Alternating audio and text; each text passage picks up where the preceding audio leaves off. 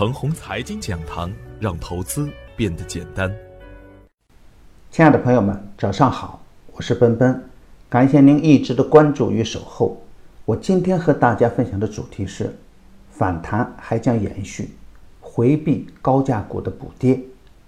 昨天的早盘，我给出的观点是啊，美日欧达成零关税协议，人民币的走势呢是先抑后扬的局面。我说过。中国是当前世界工业体系最完备的国家，而不是之一。我们的经济有着较强的韧性和潜力，而最为可信的消息呢，还是央行的放水，由去杠杆变为稳杠杆，不仅仅是一次之变，而是市场增量资金实实在在的转变。人民币啊，已经由单向的贬值进入双向波动的一个震荡局面。大盘三连阳以后啊。也小幅的回踩了三天，强势反弹也会很快来到我们的面前。从盘面资金的表现来看，国企改革、基建、超跌低价优质股还是短线热点。调整后的芯片、五 G、国产软件也会有资金接盘，质地优良的有色也会成为我们关注的重点。保险板块也在走上升的波段。精选好股票，耐心做波段，强势回调就是较好的买点。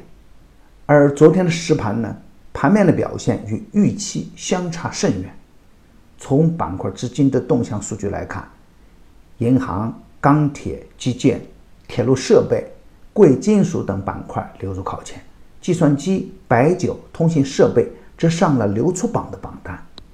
特别是受长生生物的影响，定价较高。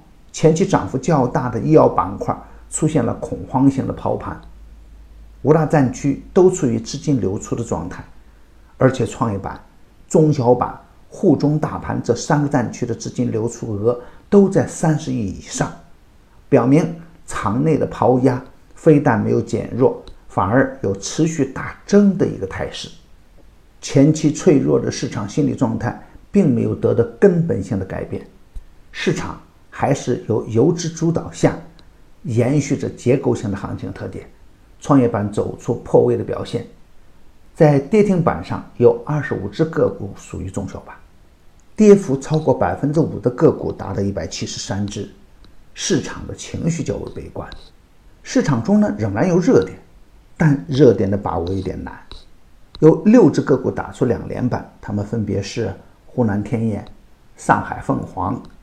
瑞泰科技、博特利、西部矿业、德新交运，而深中华 A、华硕控股逆势打出四连板，但是由于板上有放量的表现，很难再去高位跟进。国企改革板块虽然有资金在做，但总体跟进有点难。创业板不活，盘中的赚钱效应就不会太好。在创业板弱势的前提下。最好把仓位降下来，防止出现大盘再度下探。尾盘主板虽然有资金拉抬，但最终还是要看主力资金的意愿。在市场多空交织的当下，还是要看创业板的表现。创业板不强势，总体的赚钱效应就不会好，需要严格控制好仓位，防范可能出现的二次探底的风险。当前市场的分歧还是比较大的。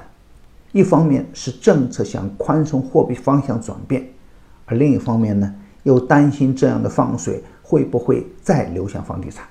我的观点是啊，七月十二日的大阳线是较为确定的底部区间，多空的较量还将延续，但需要增量资金再次流入才行。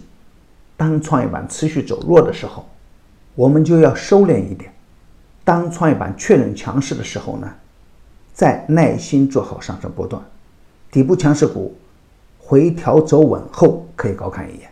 牛三选牛股啊，已经推出十期，前九期一直保持着逆势营盘，第十期的牛股呢逆势表现强悍。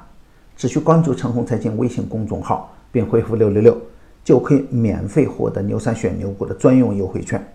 与牛散结缘啊，您将成为下一个牛散。送人玫瑰。